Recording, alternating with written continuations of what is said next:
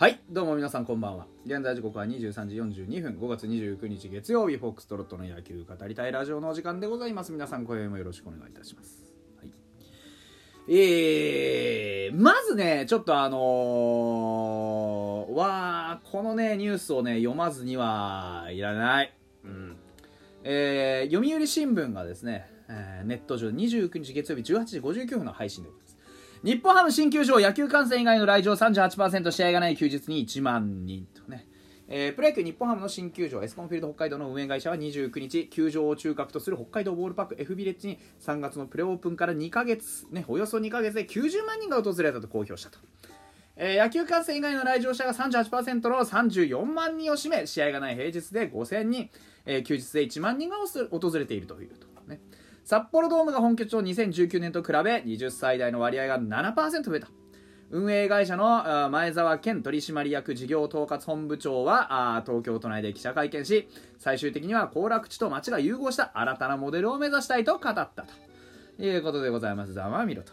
ね、うん、どこの新聞がですねどこのあのー、ねえー、便所の落書きがねあのー、ガラガラエスコン。ね。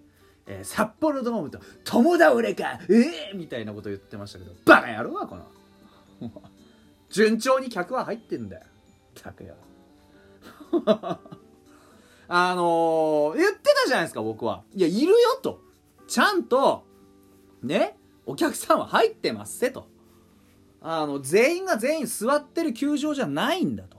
いろんなところに滞留してるんですよ。そもそも論ですけどそもそも論ですけどエスコンフィールド北海道ってのは座席そのものは2万9000しかないんです。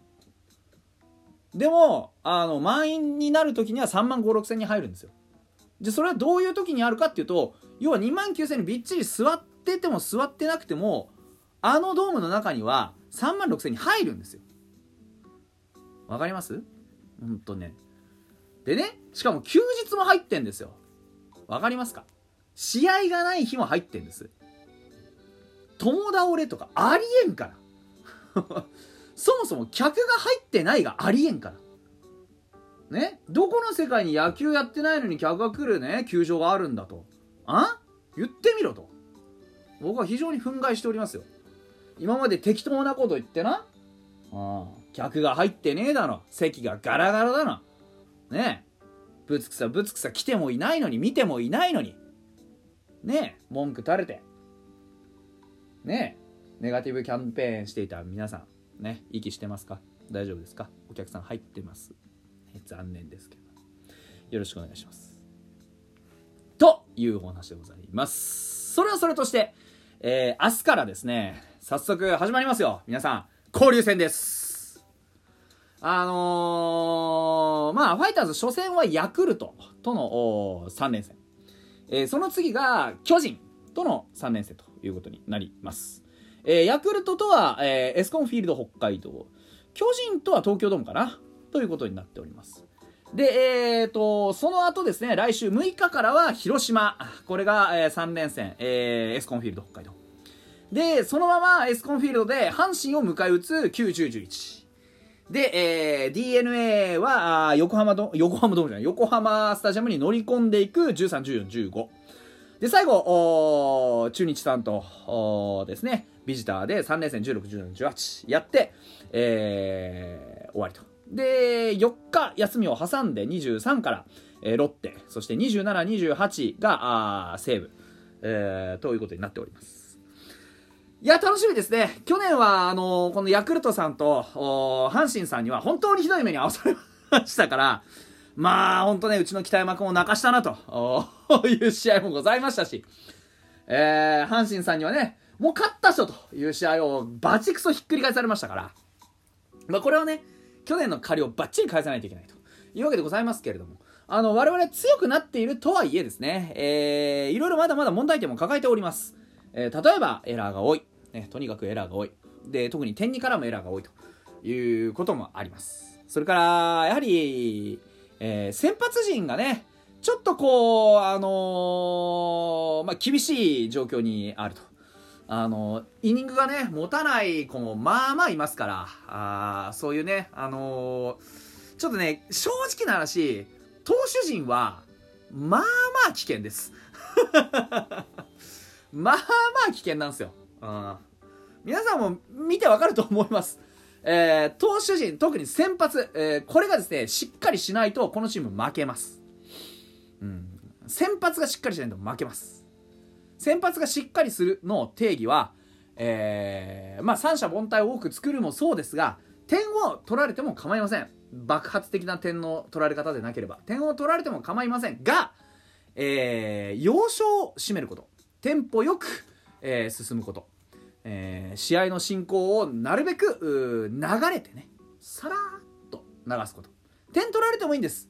別に。ゼロでいけとは言ってません。僕は。そんな厳しいことは言わない。ゼロでいかなくてもいい。ただ、あの、きっちり抑えるべきところ。例えば、味方が点取った後。ね。えー、逆転してくれた後とか。あのー、5回とか。あ、初回とか。そういうあの、ポイントになるところをピッとテンポよく抑えてくれれば、それでいいんです。そういうことさえしてくれれば、あとはね、点取られても構いません。ソロホームラン、全然 OK、バッチコイ。あの、セリーグの球場は、ホームランの出やすい球場多いです。横浜、あ東京ドーム、えー、ニックキ神宮球場。それから、広島もね、割と出やすい球場だと思います。中日と甲子園はちょっとね、あの、名古屋ドームと甲子園はちょっと、バンテリンドームか。あちょっと出づらいけど、ね、あの、あります、そういうこともね。でも、結構出やすいと思うんです。だから、うちはね、エスコンフィールドも出やすいじゃないですか。あで、エスコンフィールドも出やすいんで、ね、あ、そうか、でもヤクルトは、あれか、エスコンフィールドでやるのか。まあ、というのも含めてね、えー、出やすいホームラン、つまり打たれやすいということです。ソロで打たれる分に構いません。フォアボールを出すなと。それからテンポよく進めと。ね、なるべく三者凡退を取れというところ、あのずっと言ってます。僕は、ここ数年ずっと言ってます。とにかく、先頭バッターを抑えなさいとか、フォアボールを出すんじゃないとか、先頭バッターにフォアボール出すなんて思ってるほかです。それだったらしっかりとゾーンの中攻めてヒットを打たれてください。ヒットを打たれてください。フォアボールマジでダメです。フォアボールよりかはヒットの方がマシ。そういうあのー、マインドでいってほしい。とにかくストライクゾーンの中で勝負してください。なんで7割勝つんだから。野球やってたら。ね打者との対戦はピッチャーが7割勝つようにできてるんです。ですからピッチャーの方々にはぜひともおね野手のいるフィールドに飛ばすという感覚です。野手が取ってくれるからよっぽどのことなければ、ね、それを恐る恐るやってるから打たれるんです、ね、逆にバッターの方はもうとにかくしっかり振ることですまず、うん、あのー、今見てるとやっぱり逆方向とかねあのそういうちょっと小さな打撃増えてます。正直。シングルヒットが多すぎる。でも皆さん考えてみてくださいよ。シングルヒットは4本打たないと1点入らないんです。ツーベースなら2本で1点入るんです。ホームランなら1本で一撃必殺です。1点入ります。相手がフォアボール出した後のホームランだったら2点入ります。ヒット1本で。ね。ですからとにかく長打ってのは出るか出ないかとっても大事です。うちは長打が打てるバッターいるはずですよ。野村君もそう。万波もそう。ね。アリエル・マルティネスだってそう。でしょ？みんな打てるはずなんですよ。打たなきゃしっかりと強い打球を飛ばす。ヒットを打とうって考えてはいけません。ヒットになるかどうかは誰もコントロールできない。だって野手がねどういう動きしてくるかなんて読めないでしょ？それに自分の打った打球がねどこに飛ぶかなんて誰にもわからないでしょ？どこにこの辺に飛ばそうと思って飛ばせるんだったらもっと早くやってくれよって話でしょ？まずは強い打球を飛ばすんですよ。強い打球をバンって飛ばすの。万波見ればわかるじゃないですか。万波のあのホームランの弾道。アーティストじゃないですよライナーですっ飛んでいくんです強い打球ってのはそういうことですそれを打てばちゃんと飛びますえー、特にね、フライのあの打球が上がりやすい野村君なんかは、もっとしっかり引っ張らないとダメです。タイミングをね、取って引っ張るってことが大事です。あの、逆方向を狙ってフライばっかり上げてるのに、ね、50%、55%ぐらいがフライなんですよ、彼の打球の。なのに、全然長打になってない。この事実をもってしても野村君の打撃の方向性は少し間違っていると僕は思います、うん。それはともかくあのチャンスの時もね別にあのチャンスに打点を稼ごうとか思わなくていいです。チャンスになったら、ね、チャンスらしく強い打球を飛ばせばいいだけです。とにかく打球は強く引っ張る。これ基本です。特に上川端君。上川端君はね本当に引っ張れなくなっている今。引っ張らないと上川端大悟のいいとこ出てこないから。ねもっと引っ張ってほしい。僕はあの交流戦のファイターズのお打のキーマンは他ならない僕上川端君だと思うんです実は。あの彼が少し当たりが戻ってくると下位打線の厚みが増すんですよ。今上位はなんとかね、えーマルティネスとかあいろんな子でなんとかなります。松本剛もいる。ね。なんですけど下位打線にしっかり厚みがないとあの上位打線にうまくあのチャンス回すことができないんですよ。上川端君が6番とか7番とかにいてくれてヒットポーンとか打ってくれると後ろでつないでいい感じにできるんですよ。これだから大事ですよ。とってもね。ピッチャーはもうあの田中正義です。もう田中正義、うん、大丈夫。彼はできますから、うん。彼のねあーキーポイントもとにかくゾーンの中。ドスン打てるもんなら打ってみろっていう気合で持ってく。ね。